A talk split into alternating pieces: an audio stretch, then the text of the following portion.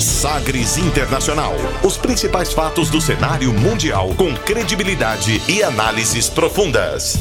A contextualização histórica das últimas notícias com a apresentação de Rubens Salomão, comentários do professor de História Norberto Salomão e participação de especialistas. Um programa que vai além da notícia, com reflexões abalizadas sobre o panorama global.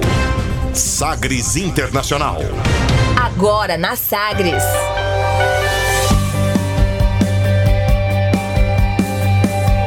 Seja muito bem-vindo a mais uma edição do Sagres Internacional. Muito bem-vinda. Essa edição 150, centésima, quinquagésima edição do Sagres Internacional, abrindo o ano de 2022. Obrigado aqui pela sua companhia ao longo dos anos, ao longo de tantas edições do Sagres Internacional. Começando também esse ano novo que seja muito produtivo e positivo também para todos nós. Eu sou Rubens Salomão e a partir de agora com você Ouvinte Sagres, os fatos precisos e análises credenciadas sobre os principais temas mundiais. E você confere nesta edição o tema do dia. 2022, as tensões internacionais que podem se intensificar no novo ano. Desmond Tutu morre o símbolo da luta contra o apartheid. Vai passar ou piorar os cenários para a pandemia em 2022? Índia congela contas de entidade de Madre Teresa depois de tensão religiosa no Natal.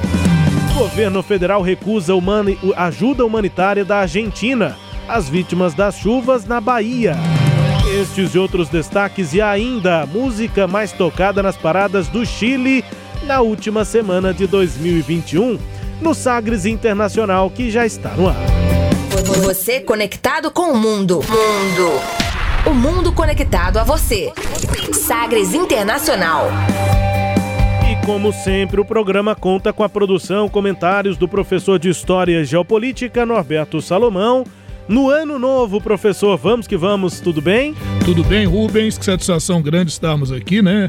Adentrando o ano de 2022, desejando a todos muita felicidade, que as perspectivas sejam as melhores possíveis e se Deus quiser, estaremos juntos aqui nessa caminhada. Agradecendo sempre, né, Rubens? Todos aqueles, né, todos os colaboradores, desde o colaborador mais humilde até o mais destacado diretor do Sistema Sagres de Comunicação, pela possibilidade de estarmos aqui levando conhecimento e, como eu sempre falo, com a pretensão de que seja um conhecimento de qualidade. A gente vai tentando, né? Vamos tentando agora também nesse ano de 2022 é, obrigado pela sua companhia e a gente começa o programa de hoje conferindo declaração de destaque nesta semana. Agora, as frases bem ou mal ditas por aí. Sim, pero la canción... man in the world, that's the question. Abre aspas.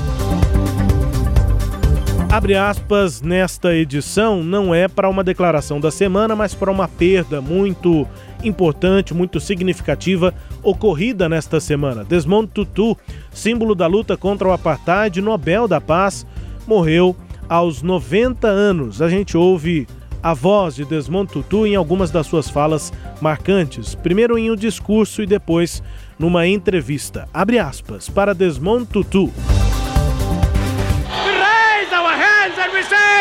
We will be free! All of us. When you thought, say, of a thing like apartheid, and you saw so many who seemed to be supporting uh, the racist policies of the former government in South Africa, and you say, how are we going to change? Well, I always say to people, remember, the sea is actually made up of drops of water. That what you do where you are is of significance. It may just be that your act of courage encourages someone else who was slightly more apprehensive. Abre aspas nesta edição 150 para Desmond Tutu ou Desmond Tutu. E, e nessas falas, primeiro em um discurso ali muito efusivo, com as mãos para cima, ele dizia: Levante as mãos e nós dizemos que seremos livres. É o que dizia naquele discurso ali, musical, enfim, seremos todos livres. Depois ele diz: quando você pensar em algo como o apartheid é, na África do Sul e você viu tantos que pareciam estar apoiando as medidas racistas, as políticas racistas do antigo governo na África do Sul, e você disse como vamos é, mudar tudo isso. E aí ele dizia na entrevista: Eu sempre digo para as pessoas, lembrem-se de que o mar é feito, na verdade, de gotas de água. E não importa quem você seja, onde você esteja, a sua mudança pode ser também a mudança de uma outra pessoa que esteja mais apreensiva.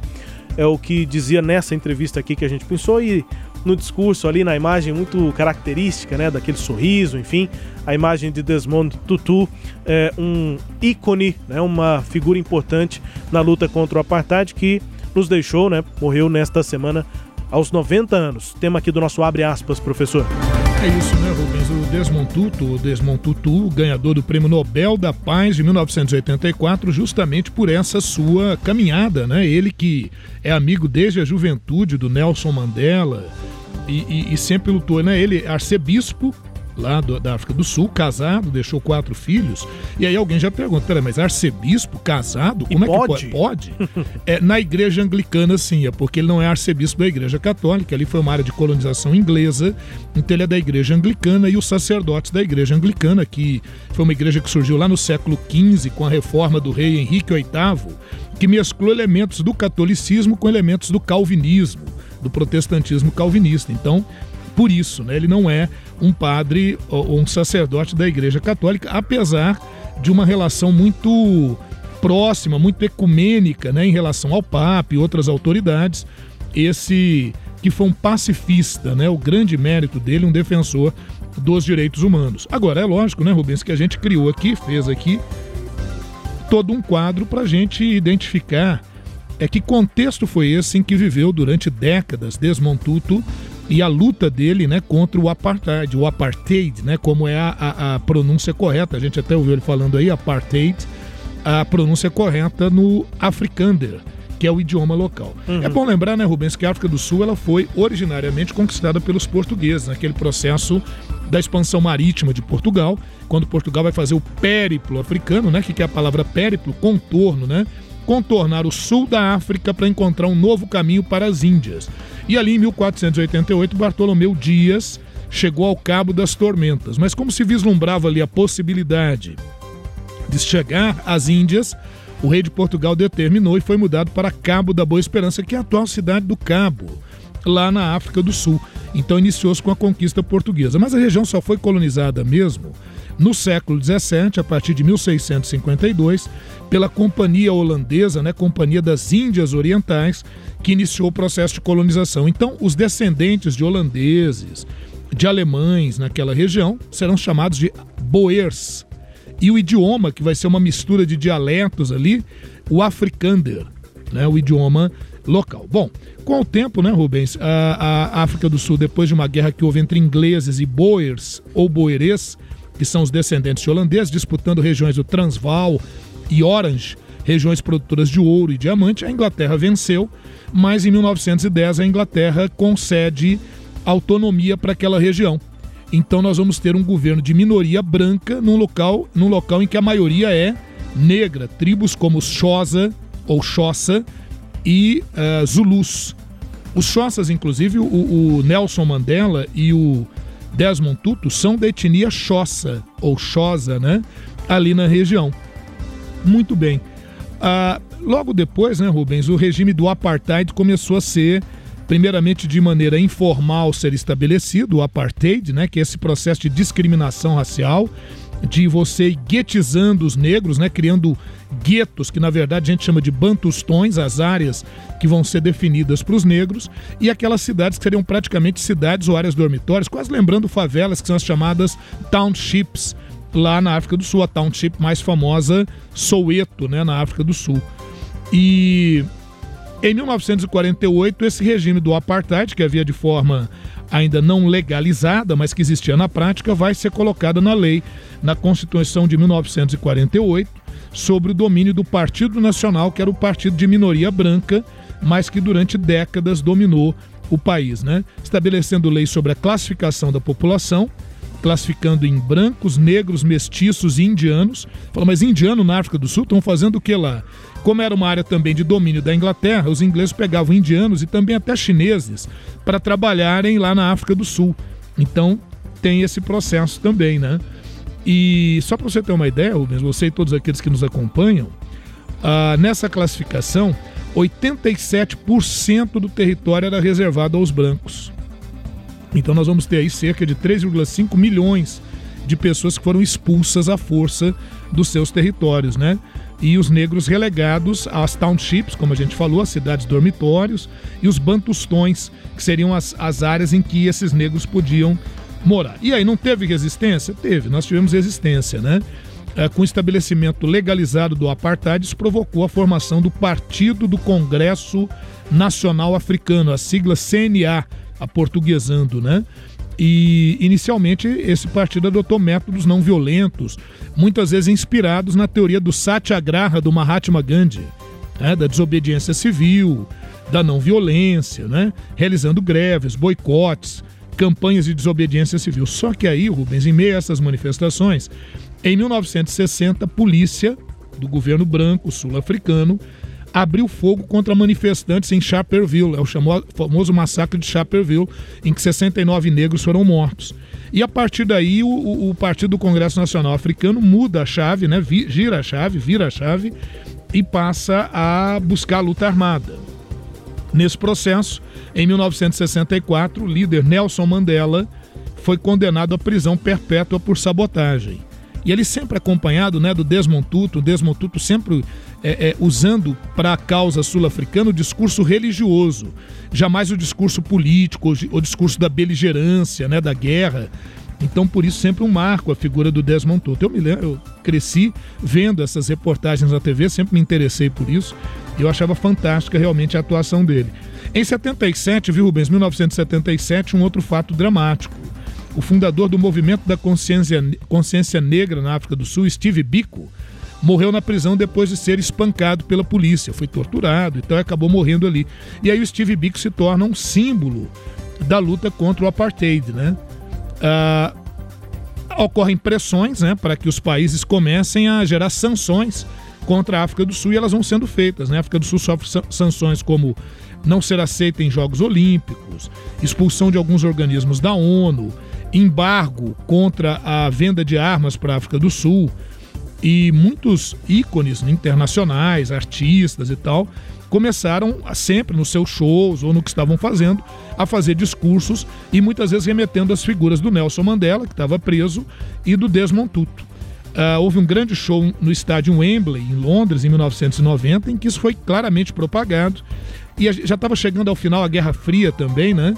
E tudo isso favoreceu para que em fevereiro de 1990 o, o, o presidente Frederic Willem de Klerk, que tinha assumido apenas cinco meses, mas sob todas essas pressões, ele legaliza a oposição.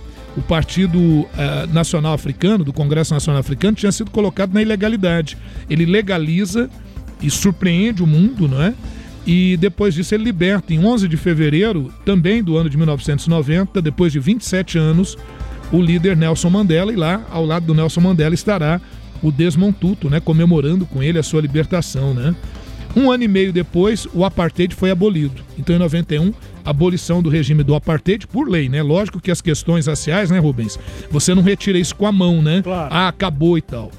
A transição democrática não foi fácil, ela foi muito trabalhosa e o processo acabou muitas vezes sendo é, é, é, seccionado ali por elementos contrários, né? Serviços de segurança é, ligados aos brancos, racistas, e de outro lado também vai surgir um grupo militante uh, Zulu Inkatha, que era contra uma, uma harmonização, né? Então o partido Zulu, Zulus que são rivais dos Xhosa, inclusive por questões territoriais, o partido Zulu Inkatha é, vai tentar é, é, colocar aí, digamos, areia no negócio. A pressão também foi exercida por extremistas brancos. É bom a gente lembrar é que houve uma, um atentado em abril de 93, né?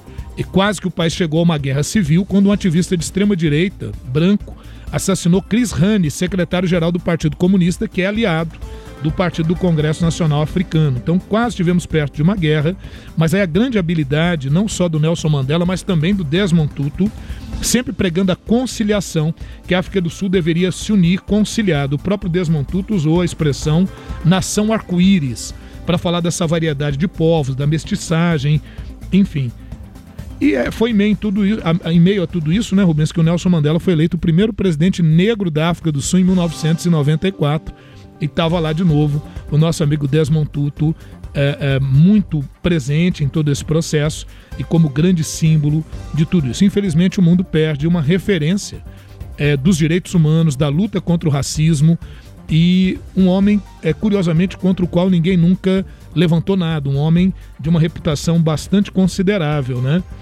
É, esse, é isso aí, Rubens. Esse, esse é o quadro que a gente faz desse que foi um prêmio Nobel. Ah, e uma curiosidade: na rua onde o Desmond Tutu morava, morou também o Nelson Mandela, ali em Soweto. Uhum. Então, a única vez na história que nós tivemos dois prêmios Nobel na morando mesma na mesma rua, né? Que coisa, que legal.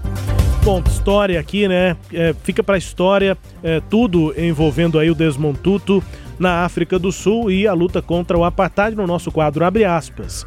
No Sagres Internacional número 150, tempo também para o tema do dia. Navegando pelos mares da informação. Sagres Internacional.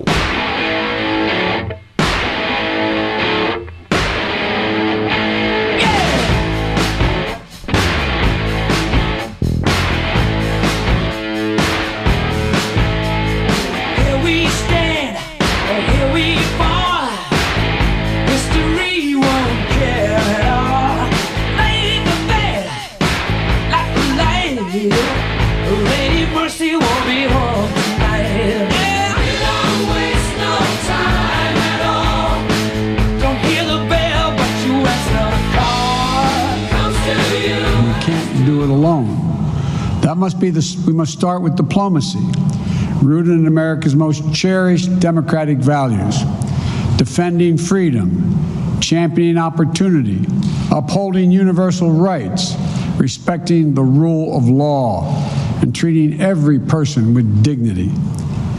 That's the grounding wire of our global policy, our global power. That's our inexhaustible source of strength. That's America's abiding advantage. Though uh, many of these values have come under intense pressure in recent years,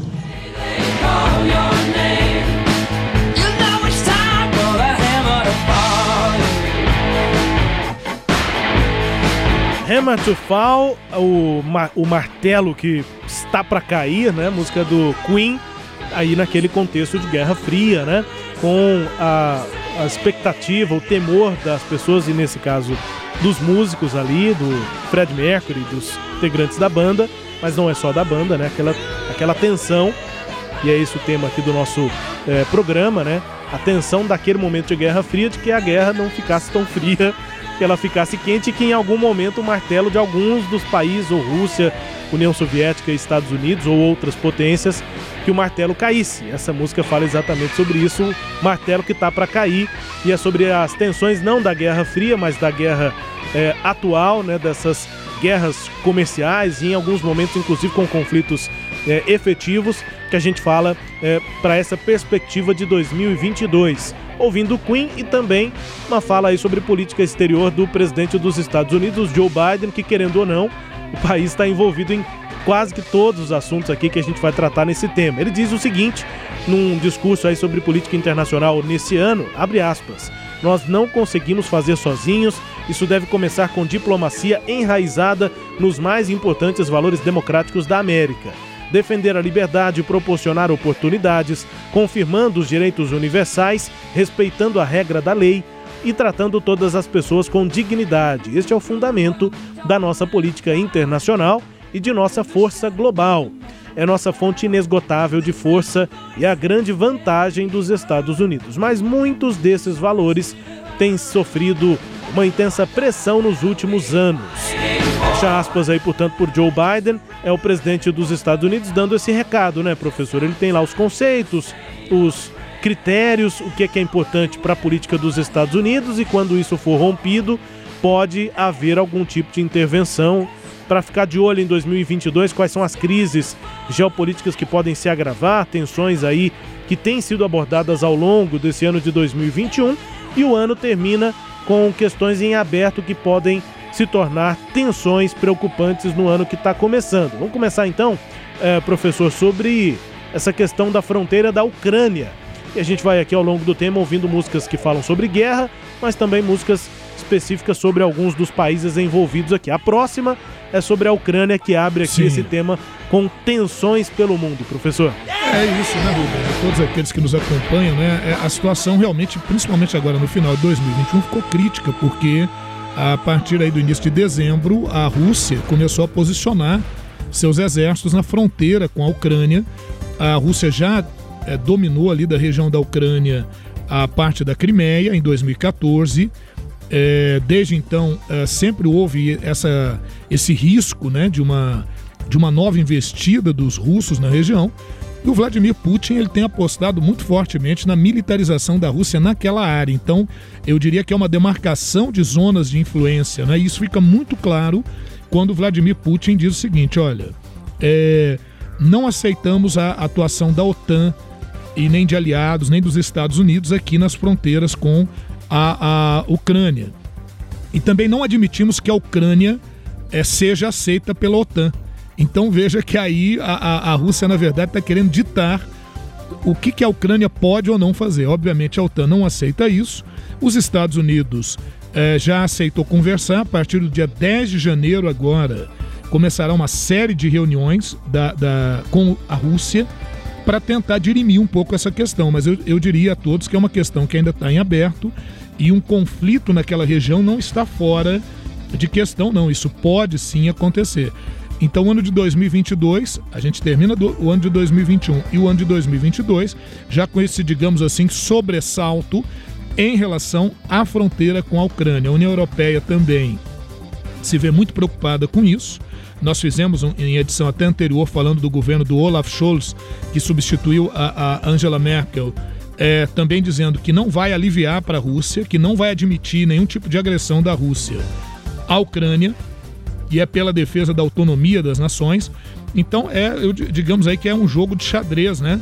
A gente fica observando qual será o próximo lance. Agora, já no início desse ano, a partir do dia 10 tem reunião, dia 12 também de janeiro tem reuniões que podem dar o tom de como é que nós vamos começar esse ano de 2022 naquela região, que não é uma região muito fácil não.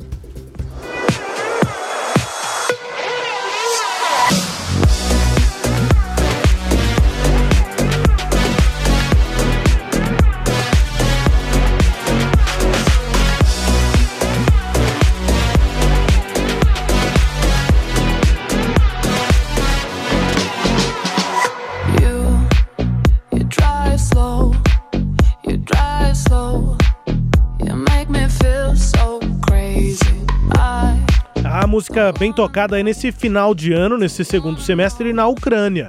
Eletrônica, os DJs aí em parceria Maruv e Busin, com a música Drunk Groove, o groove bêbado, né? A banda aí, portanto, essa dupla né, de DJs se, se juntando para essa música que está bem tocada lá na Ucrânia nesse final de ano com essas tensões é, que são detalhadas, apontadas aqui no Sagres Internacional ao longo do ano passado, ao longo de 2021. E então, professor, uma outra questão, depois dessa abordagem aqui sobre a Ucrânia, né, uma questão que merece atenção, é a que se refere às tensões que envolvem a China. Taiwan e Hong Kong. O que é que o senhor destaca nesse sentido, professor? Olha, Rubens e todos aqueles que nos acompanham, essa é outra questão para a gente ficar de olho. Eu aqui selecionei só o filé, né? Porque tem coisa demais. A gente pegou só aquilo que realmente é, é, é ponto de preocupação. Realmente, aqui, aqui são duas questões distintas, né? Uh, envolvendo a China. Com relação a Taiwan, Taiwan é a antiga ilha de Formosa. É, Taiwan já foi considerada a única e legítima representante da China durante o contexto da Guerra Fria. Né?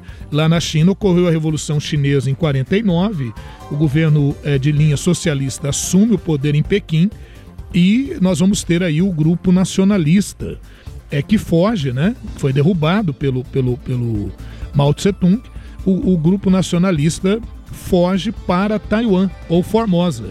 E durante muito tempo é Taiwan ou Formosa que será considerada a China mesmo, o governo chinês, inclusive reconhecido pela ONU, reconhecido pelos organismos internacionais. Perfeito? Agora entenda o seguinte: Taiwan nunca é se rendeu à China. Taiwan se considera uma área independente, tem eleições, tem sua presidente, né? É uma mulher que é a presidente de Taiwan, mas a China insiste que não reconhece a independência de Taiwan e que Taiwan deve ser, é sim, reintegrada à China. Isso vai gerar pano para manga. Muita gente fala que a China não ousaria realizar uma ação militar efetiva contra Taiwan, porque Taiwan tem importância econômica, inclusive na produção de chips, de condutores, de microcondutores, que eles chamam de o escudo de silício. Né? Então, esse escudo de silício não é um escudo físico, né? mas essa importância econômica que Taiwan tem para a economia internacional. Então, essa é uma questão número um. A China tem feito movimentações militares naquela região, constantemente sendo advertida por Estados Unidos, por Japão, por Austrália, que também fazem movimentações militares ali, mas é um ponto sim para a gente alerta de uma possível ação mais dura da China contra Taiwan, o que poderia gerar um efeito dominó envolvendo outras nações. Essa é uma questão. A outra questão é Hong Kong.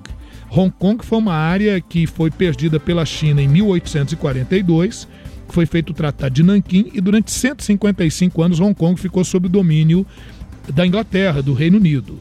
Em 1997, eh, por acordos, a Inglaterra devolveu Hong Kong para a China, mas em condições especiais, porque Hong Kong é, é durante todo esse período foi uma área capitalista.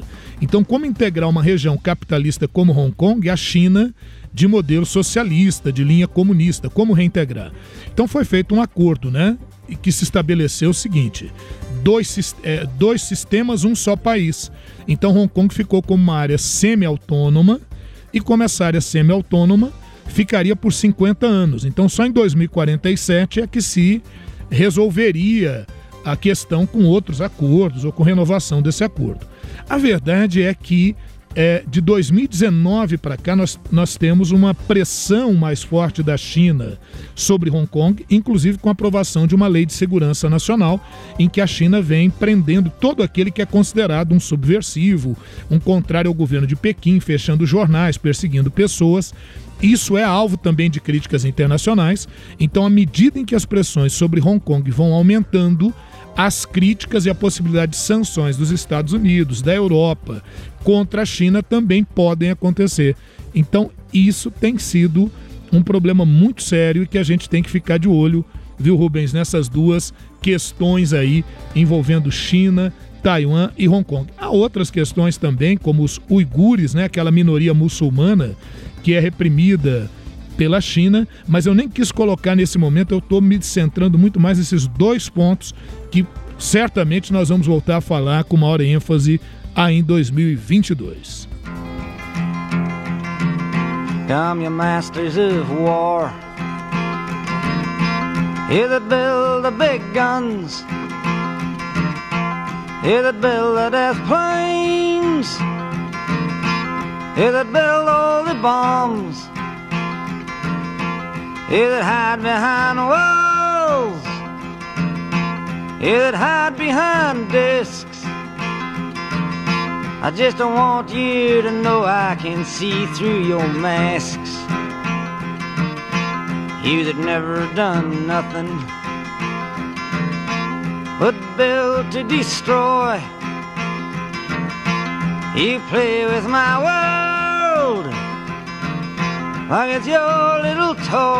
Bob Dylan aqui no tema do dia com Masters of War, mestres da guerra falando aqui também sobre guerra, sobre esse momento de tensão, música extremamente conhecida e marcante, né, quando se fala de conflitos, quando se fala de é, guerra. Falando sobre essas questões dramáticas do ano de 2021, que seguem para 22.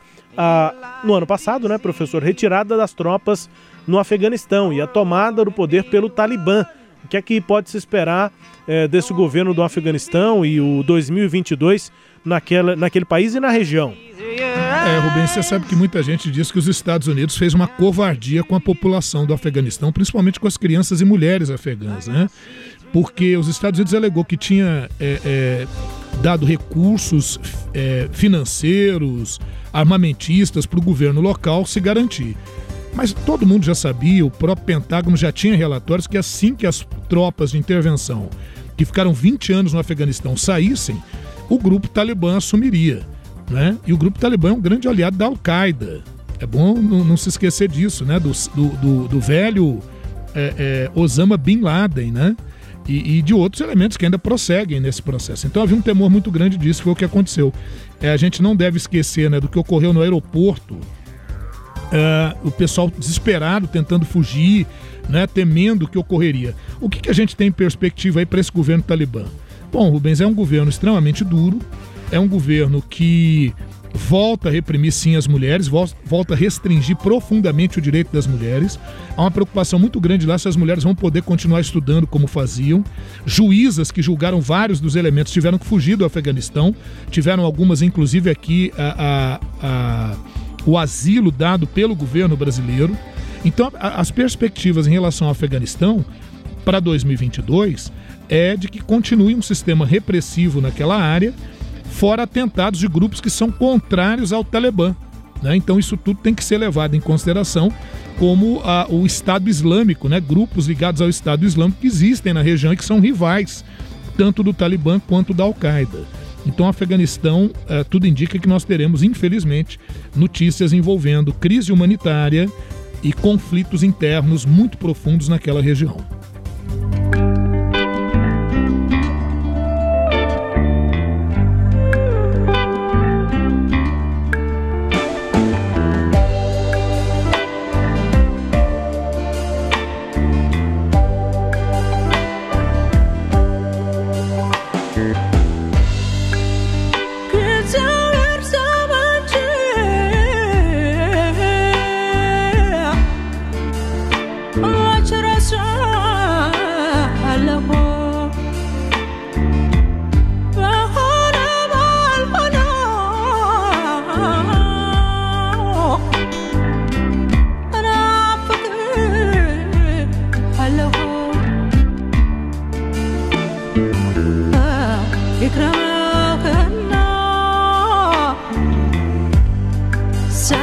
De Aster Aweke. É uma cantora etíope que canta em amárico. E a voz dela atraiu uma popularidade cada vez maior do público, especialmente ali nas músicas lançadas nos anos 90. Já são aí mais de 30 anos de carreira. E essa música é do último álbum, lançado em 2019.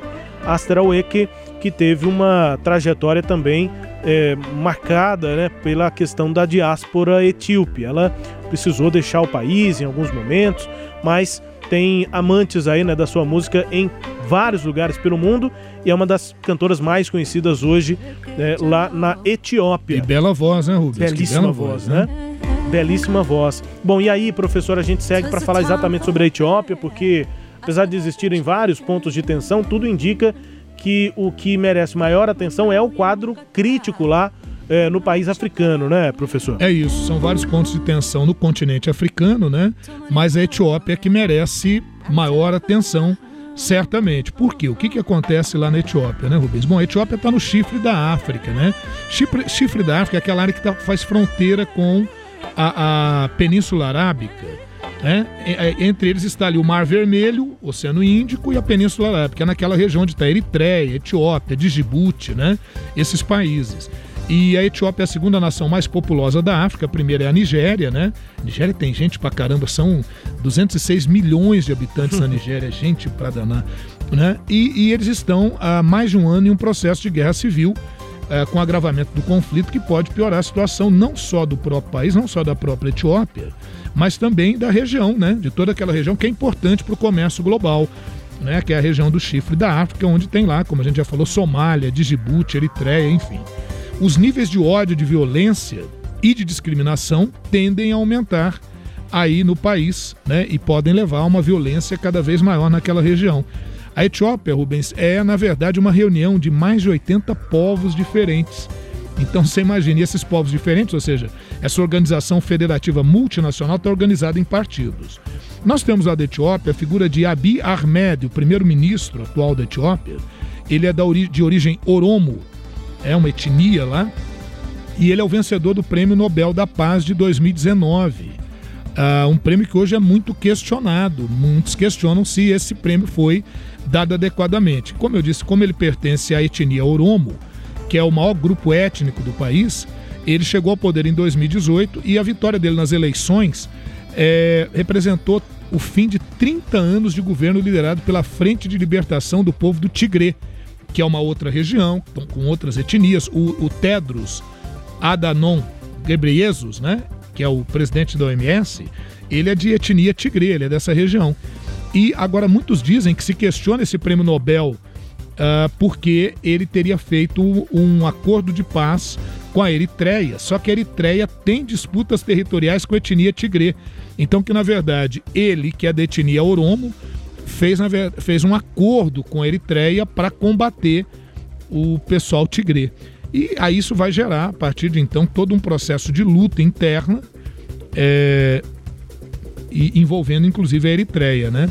Agora, há indicações, viu, Rubens, que a tendência desse conflito é chegar a um ponto de indefinição. Não aumentar tanto, mas chegar a um ponto de indefinição.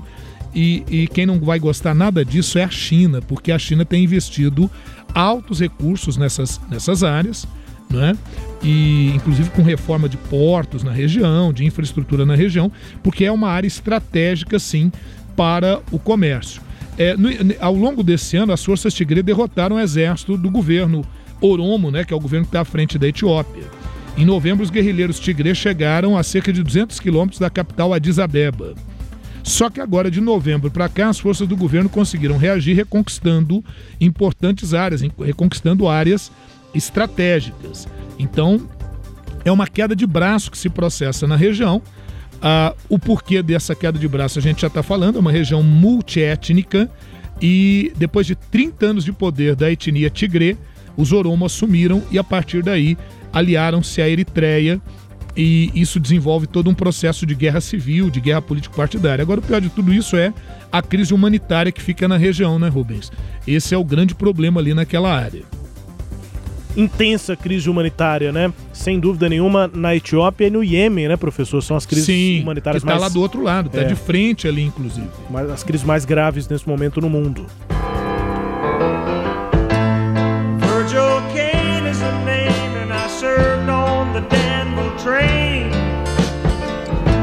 Till Stoneman's cavalry came and tore up the tracks again. In the winter of 65, we were hungry, just barely alive. By May the 10th, Richmond had fell. It's a time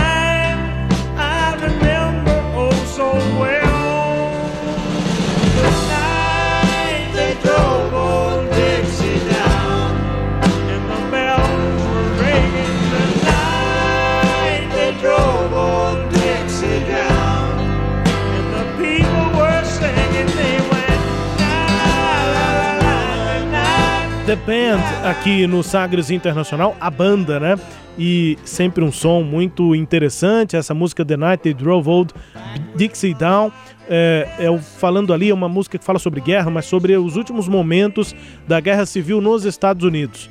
E a, a banda, portanto, falando sobre aquele momento da guerra civil norte-americana. Ainda falando sobre conflitos, enfim, com essa música aí de, da, da banda, né? The Band Professor, para a gente encerrar, vamos falar sobre a retomada de tensões envolvendo Israel, Síria, Irã e também a complexa relação entre os grupos palestinos e o Estado de Israel, professor. Fusão danada, né, Rubens? Cada um desses tópicos que nós citamos aqui dá um ou mais programas, né? Então a gente já falou aí da Ucrânia, já falamos da Etiópia, já falamos de China, Taiwan, Hong Kong, de Afeganistão. É, mas entenda todos aqueles que estão nos acompanhando, esses são pontos para a gente ficar ligados e que vão estar presentes aqui certamente no nosso Sagres Internacional. E agora com relação a Israel, e vai, vem, vem e volta, enfim, nós temos isso é, é, em pauta, né? Bom, vamos lembrar que esse ano, né, Rubens, está completando, é, esse ano que passou, completou 10 anos da guerra civil na Síria.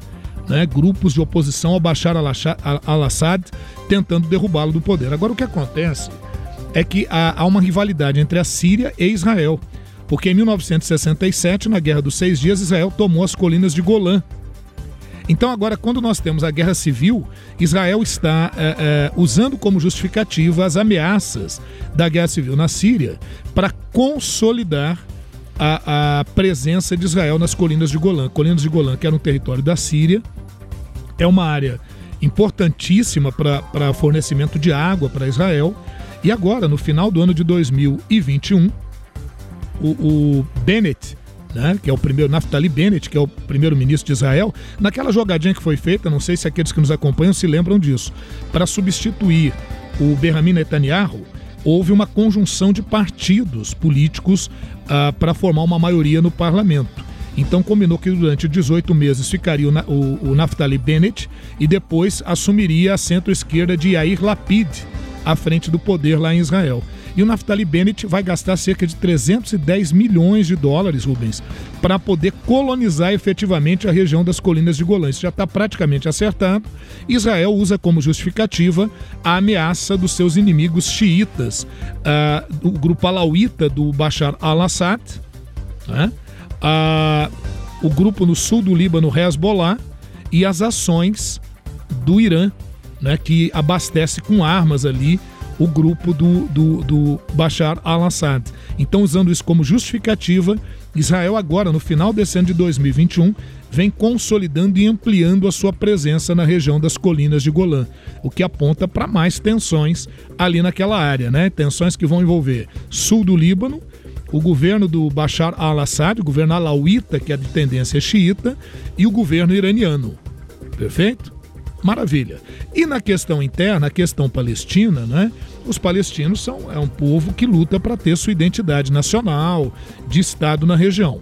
Desde 93, a partir de acordos, os acordos de Oslo-Washington, tem se tentado a efetivação de um Estado palestino na faixa de Gaza e na Cisjordânia. Esse Estado tem nome, é a chamada Autoridade Nacional Palestina.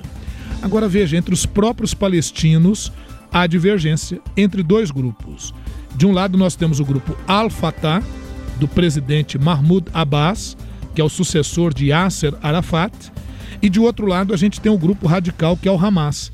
E aí, Rubens, nas eleições que foram feitas lá nesse estado embrionário da Autoridade Nacional Palestina, a presidência da República ficou com o Al-Fatah, que é esse grupo que pretende uma aproximação, acordos com Israel.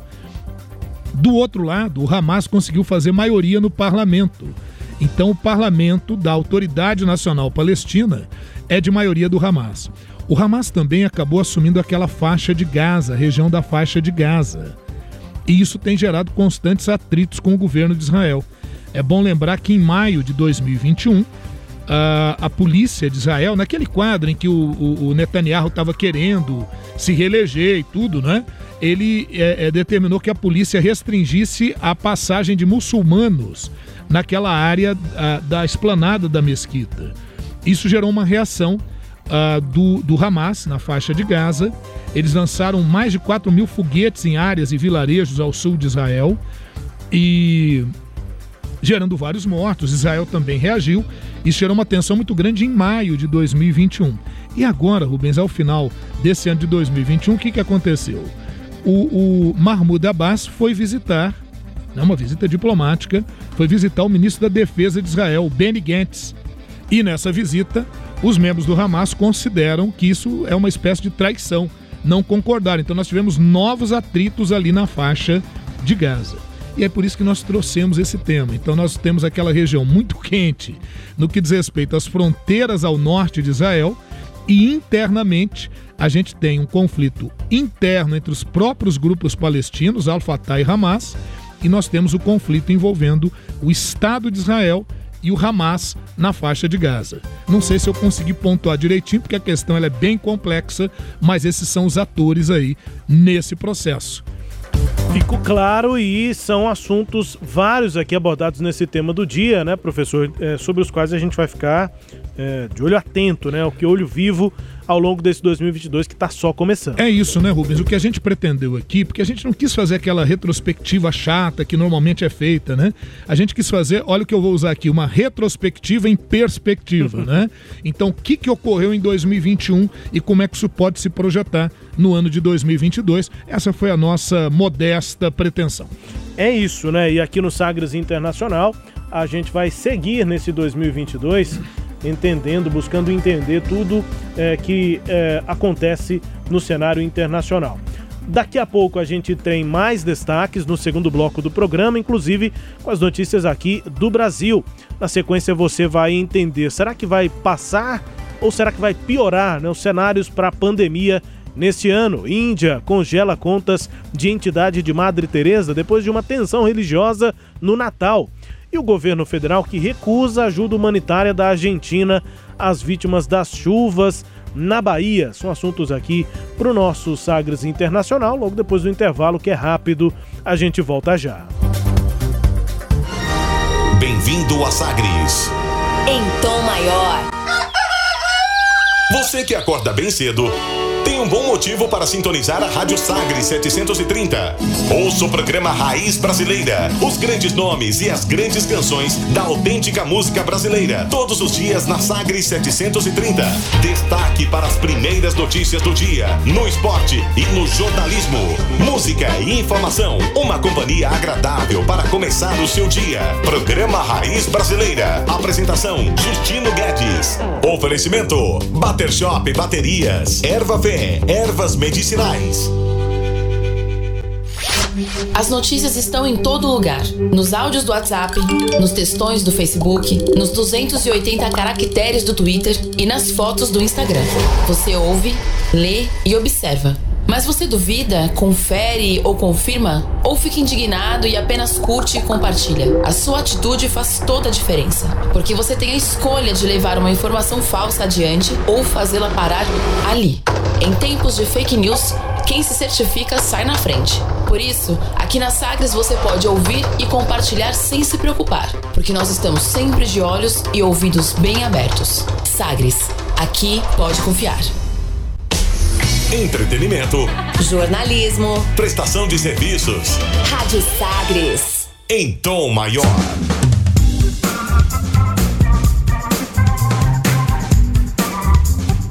Estamos de volta, Sagres Internacional número 150 aqui no Sistema Sagres, comigo Rubens Salomão e os comentários do professor de História e Geopolítica Norberto Salomão.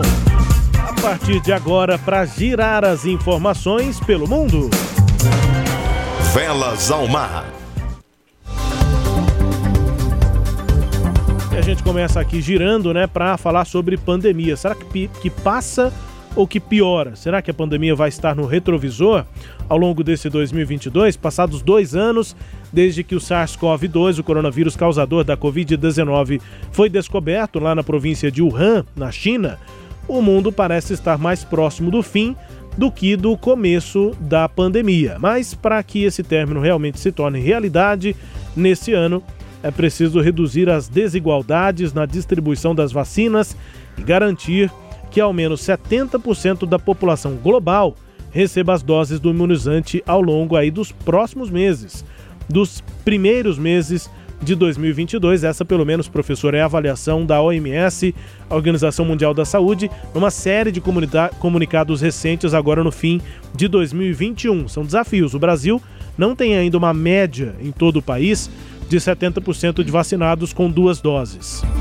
É isso, né, Rubens? Agora, eu entendo, né, por tudo que nós passamos aqui é, no mundo, que nós estamos hoje numa situação muito melhor do que estávamos antes, né? Estávamos ali lidando com o desconhecido. Quer dizer, hoje você já tem vacina, a tendência é o aprimoramento dessas vacinas.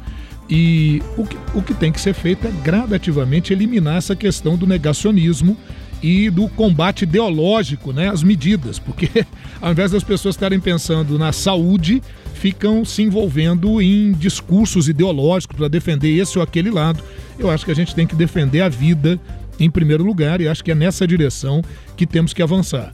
É, eu vejo o ano de 2022, Rubens, no Brasil, por exemplo, né, com uma possibilidade muito grande. Eu vejo o Ministério da Saúde, apesar da, dessa queda de braço sempre com o presidente, mas muito mais antenado, muito mais proativo em medidas eh, mais efetivas. E graças à justiça brasileira também, que vez por outra é chamada a intervir e adota decisões como obrigar o governo a comprar vacina, vacinar, exigir as medidas restritivas. Isso é super importante e eu vejo isso com grande possibilidade né, de, de dar certo, de ocorrer com, com, uma, com certeza. Agora, se não tomarmos os cuidados devidos, a Europa aí, tá, a, a gente tem sempre a Europa como um antecessor para ver o que está acontecendo ali, né? E a coisa lá não vai muito bem, não. França com casos recordes, Alemanha também. Eles estão, alguns países com quarta, quinta onda, essa nova cepa Omicron. Então a gente tem que ficar ligadinho sim e continuar tomando aqueles cuidados, né? Não só até para gripe, né? Essa no, esse novo surto de gripe que tivemos sim. aí, que me pegou também, né? Mas a, a, óbvio que os da máscara, todas aquelas medidas de, de, de, de higiene, elas ajudam muito, sem dúvida. É, e a gripe, ela, ela é um problema antigo e ela continua sendo um problema, né? As pessoas, ah, mas para a maior parte da população é só uma gripe, pega, é. passa e fica tudo bem, mas para outras pessoas não. Para quem tem uma situação de imunidade mais baixa, Sim. pessoas mais velhas, a gripe pode se tornar uma pneumonia que depois pode levar uma pessoa para UTI e simplesmente a morte. Verdade. É, isso é, é, causado por esse vírus tão conhecido, o vírus da influenza. E agora está com essa variante nova H3N2, é, que pode causar ainda mais problemas. Então é até semelhante a interpretação do que a gente é, já se acostumou de entender durante a pandemia. Ah, mas esse coronavírus, assim, ele é tão letal? Não é tão letal, uhum. mas para uma camada da população foi e sim, muito, né? Sim. A gripe é menos letal do que o coronavírus, mas também é, por isso causa muita preocupação. É, e nessa mesma direção, Rubens, é bom a gente destacar que a vacinação de crianças é, já, contra a Covid já foi aprovada em, em 39 países, né? É, a imunização de menores de 12 anos contra a Covid. E aí parte dos médicos e pesquisadores têm afirmado que, em virtude da persistência da variante Delta, o avanço acelerado da Omicron e a volta ao ensino presencial, né? As crianças precisam sim ser vacinadas e são um ponto crucial no combate à pandemia. Aqui no Brasil, a gente está também nessa queda de braço, vacina criança ou não vacina. O presidente Jair Bolsonaro já afirmou que a filha dele, que tem 11 anos, não vai se vacinar caso uh, tenha que ser feito isso. Né? Uhum. Olha, o governo do primeiro-ministro da Índia, Narendra Modi, congelou nesta semana as contas bancárias dos missionários da caridade de Madre Teresa de Calcutá em Bengala Ocidental, informou o líder político do estado na esteira de protestos contra as comemorações de Natal no fim de semana. Grupos de justiceiros hindus interferiram em missas natalinas em partes da Índia, inclusive no bastião de Modi, antes das eleições locais nos próximos meses. Entidades... Esse bastião de Modi aí ah. é a região do Narendra Modi, né? Sim, onde ele região é dele, um reduto ali, Isso, né? e vão ter eleições aí em breve lá. E aí entidades hindus extremistas filiadas ao partido do Premier, do Narendra Modi, já acusaram esse movimento, né, das eh, missionários, dos missionários de caridade de Madre Teresa de Calcutá, várias vezes acusaram de comandar programas de conversão religiosa disfarçados de caridade, oferecendo dinheiro, educação gratuita e abrigo a hindus e comunidades nativas pobres. É um conflito religioso lá na Índia. Sim, professor. religioso e que envolve também a questão política, né? Sim. Agora você imagina o seguinte, Rubens, que loucura, né? O, o governo do Narendra Modi simplesmente congelou as contas bancárias dessa entidade. E ela atende milhares de pessoas em hospitais, é, com, pessoas com, com fragilidade, vulnerabilidade social, com problemas alimentares. Então eles atendem uma, uma camada considerável de pessoas e o mod, diante dessas pressões, vai e congela. Então é um absurdo isso que está acontecendo lá. E para os grupos hindus mais radicais é muito simples, velho. Basta assumir essa posição de dar assistência é. a essas pessoas. Né? Então fica essa queda de braço aí por questões religiosas e esses grupos mais radicais agindo, inclusive, de forma violenta, né? É isso, né? Intolerância religiosa, nesse caso lá na Índia. E a Rússia proíbe funcionamento de entidade histórica de direitos humanos. A Suprema Corte ordena a dissolução da Memorial, Memorial International. É um grupo que denuncia crimes de Estado desde a era soviética. Medida encerra ano de brutal repressão a opositores promovida pelo governo de Vladimir Putin. Que missão também, professor, desse Memorial International? Pois é. grupo que denuncia crimes de Estado né, e defende direitos humanos na Rússia desde a era soviética, tem uma missão aí realmente histórica, né? Ô Rubens, essa é uma outra questão. A gente estava falando de tensões que devem se intensificar em 2022 e, obviamente, a gente pegou aquilo que, é o, que são os elementos mais marcantes, de, de, quase que manchetando a coisa, né? Mas veja, dentro da Rússia, o sistema repressivo do Putin é qualquer coisa de absurda. O que ele faz com seus opositores, com que então praticamente voltamos a uma época do czarismo ou próximo a isso lá. Né? E não adianta denunciar muito, não. Você vê que tem. Né? O, o, o homem lá age com, com pulso muito firme, né? É, a gente deve ver muito mais notícias sobre isso lá em relação à Rússia, essa questão de direitos humanos, mesmo é, fechando essas entidades aí, né? Uma entidade tão importante como essa. Últimos destaques aqui desse giro, antes das informações aqui do Brasil. Primeiro sobre meio ambiente. Professor, o Alasca tem temperatura mais alta da história para o mês de dezembro, chegando a quase 20 graus Celsius. Termômetros eh, no estado americano, né, do Alasca, marcaram 19,4 graus. O início de inverno atípico teve vários registros de temperaturas amenas e chuvas torrenciais, um sinal das mudanças climáticas é o que afirmam os cientistas, é mais um é, indício aí, né, de quanto as mudanças climáticas já estão fazendo efeito, estão fazendo diferença é, na vida das pessoas. É, a pergunta que a gente faz é se são necessárias mais provas para isso, né? a gente falou na edição passada sobre a Groenlândia, com variação de temperaturas de até 20 graus ou mais de 20 é, graus. Chegou a 28, quase 30 graus. Isso, então você imagina, é uma loucura isso, né? A verdade é que a gente, é, é, esse é outro ponto que eu nem quis colocar naquela, na, naquela temática das tensões, mas a outra tensão que nós Sim. vamos ter é em relação ao meio ambiente, o impasse do acordo do Mercosul com a União Europeia, que depende muito da, dos países do Mercosul atenderem, inclusive o Brasil, que é o principal membro do Mercosul, atenderem a, aos acordos ambientais. Sabe, o que eu acho que o pessoal pensa, assim, professores negacionistas ambientais? É, quem é que mora no Alasca? Quem é pois é que é. mora na Groenlândia? Pouca gente, né? É. Então, isso, talvez as pessoas aqui em faixas mais tropicais, enfim, sintam menos o efeito e só vão realmente entender quando sentirem na pele. Quando olharem para cima e verem que um cometa oh, vai pegar. Aí eu tô fazendo referência, hein? ao filme aí, que é um filme é, é, divertido para quem quiser assistir, assim, mas não é um filme para ficar na história. Tem gente comparando com Cidadão Kane, calma, alto é, lá. Mas é porque deu uma espetada nos negacionistas, bastante, né? bastante, no negacionismo. É. Mas só para fazer essa referência do que tá na Netflix aí, e... o filme Não Olhe para Cima. Não Olhe para Cima. Inclusive, nessa, nessa mesma direção do que você tá falando, eu vi hoje uma chargezinha, mandaram num grupo de professores, ah. 2021 é, bem-vindo 2022, né? Deus 2021. Aí 2021 com a Terra plana, o mapa da Terra plana. e bem-vindo 2022 entrando em 2022 com a Terra esférica, com o Polo Norte, o Polo Sul, com Ufa. tudo aquilo. que, que, seja assim. Mas né? é uma mensagem subliminar bastante é. interessante, né? Bom, e a última aqui do giro diz que faltavam duas. O novo Banco de Desenvolvimento é o Banco dos BRICS. Anunciou a, que admitiu o Egito como membro da instituição a adesão marca novo avanço no progresso, eh, nesse processo né, de expansão global da entidade, que em setembro admitiu a entrada de Bangladesh, Emirados Árabes Unidos e também do Uruguai. Esse banco aí que vai ampliando suas ações, a gente vai falar mais sobre isso e sobre a economia mundial em 2022 ao longo das próximas edições. Tempo agora no nosso Sagres Internacional para as notícias do Brasil. O Ernesto nos convidou. Brasil Internacional. Bom, as notícias aqui do nosso país, é, professor, elas envolvem essa recusa né, do governo federal é, para a ajuda de outros países, aqui da Argentina principalmente, as vítimas das enchentes na Bahia.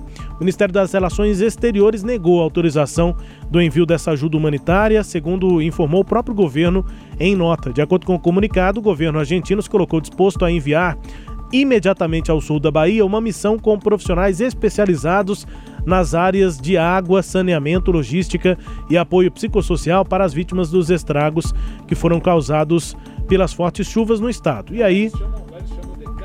Blancos. Como é que é, professor? Cascos blancos. Sim. Os Essa cascos aqui. blancos. O governo federal negou, não quer a ajuda dos argentinos.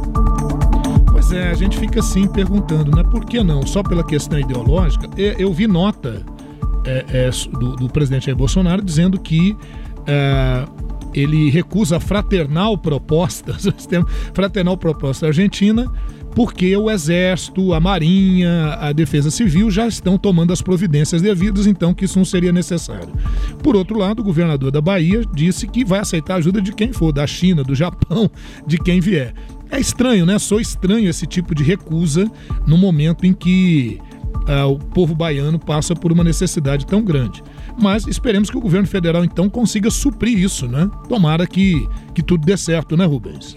Tomara, tomara que dê certo e nós também torcemos aqui para um ótimo 2022. Estamos chegando ao fim aqui do nosso uh, Sagres Internacional, conferindo música bem tocada pelo mundo. Nesta edição, música bem tocada no Chile. Confira. Que me hizo usted?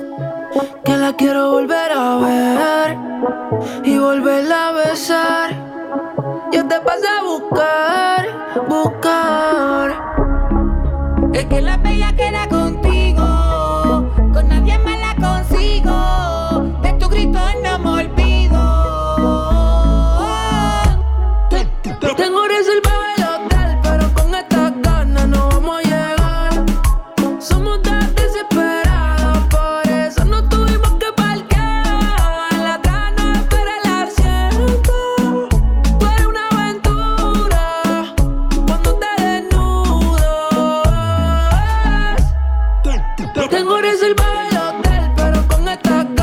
tocada no Chile nessa última semana de 2021 pra gente ir embora, professor. É o reggaeton.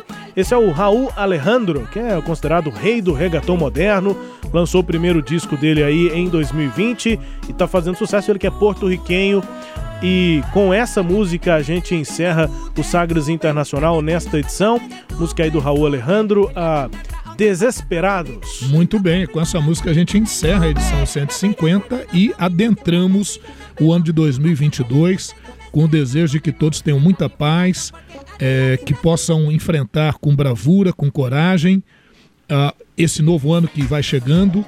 E um abraço a todos, nosso agradecimento a todos aqueles que nos acompanhem. Por favor, continuem nos acompanhando, divulguem o nosso trabalho para que a gente possa continuar nessa nossa missão, né? Que é a missão de levar conhecimento consistente, informação consistente e com análise, né?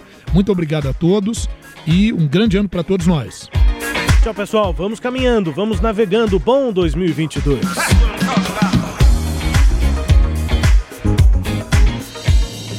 Você ouviu Sagres Internacional. Os principais fatos do cenário mundial com credibilidade e análises profundas.